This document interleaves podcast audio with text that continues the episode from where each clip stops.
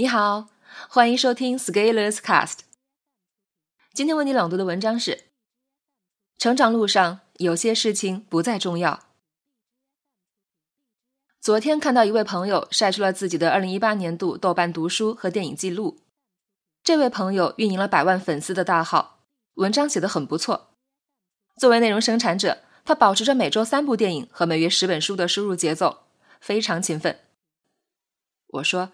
你这太厉害！我现在有的书看了都不想标。他说：“这样记录一下有仪式感。”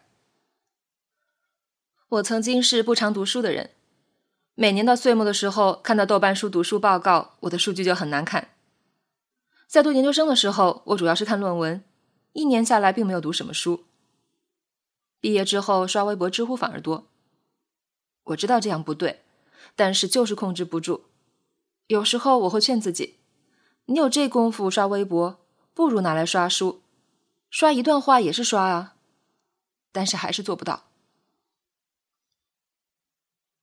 在二零一二年的时候，看到了 Wolf e l k e n 老师一天读一本书，持续做了一年的故事，还搞成了思维导图，就感觉像神一样。我打了鸡血，也尝试买了几本书来读，最后也是读不进去。其实我不太喜欢读国外的那种畅销书。里面的故事太多，而我又不喜欢看夹杂了一堆英文名字的故事，要在里面找逻辑和观点，于是就去找一本书的思维导图看。但是看了导图，其实也没有印象，好像看懂了，但是把书一扔，大脑一片空白。于是到年末看到有朋友晒豆瓣阅读记录，我只有羡慕的份儿。我真希望自己能有一天也可以晒出成果丰硕的数据。但是到现在都在读书，我已经读了很多书。我发现我已经很久没有去豆瓣上标注我的读书记录了，我根本就不在意这件事情了。当我不读书的时候，我特别在意在豆瓣上刷出好看的读书成绩。通过这样的方式，我会感觉自己是一个爱学习、愿意读书的人。但是当我真正开始大量读书，而且深入读进去。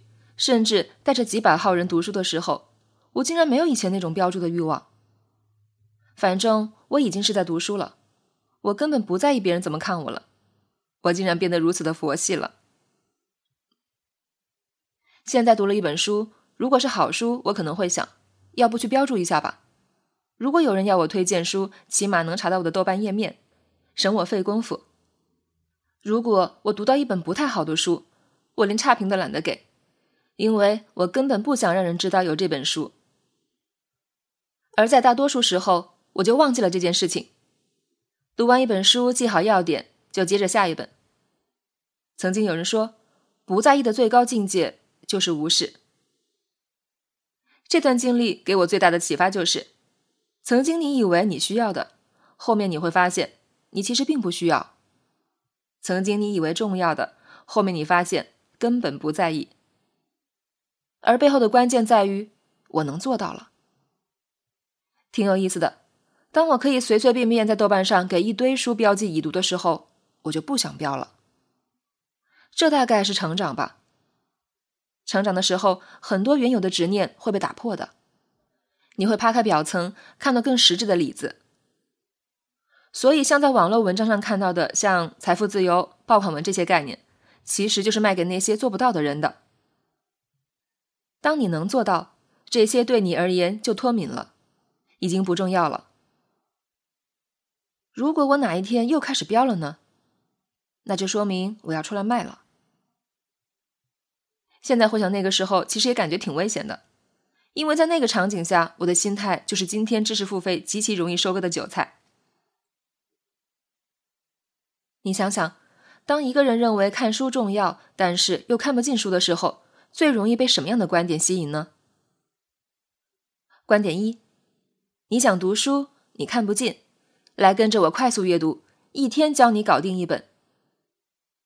观点二：你想读书，你看不进，经典的书咬着头皮也要硬上，不放弃。我相信百分之九十九的人会被观点一所吸引，于是花钱买课了，然后掉入了一个深坑。开始学习各种轻松读书的技法，这样的后果是把快速当成了目的，但是有些本领，你通过快速就是学不会。但是当你浮躁的时候，千万不能顺着浮躁的方向去迎合浮躁，这就是在刀口舔血。真正长期管用的，还是下一点苦功夫，迎着破解困难，你才能真正解决问题。我就是这样走出来的，而我也注意到那些快速阅读的传播者们，在快速阅读三五年以后，最终也遇到了个人发展的瓶颈。浮躁吸引浮躁，深度吸引深度，功夫不到位，最终还是会出事儿的。在成长路上，你会发现，有很多事情不再重要。本文发表于二零一八年十二月十九日，公众号持续里。如果你喜欢这篇文章，欢迎搜索关注我们的公众号，也可以添加作者微信 a skillers 一起交流。咱们明天见。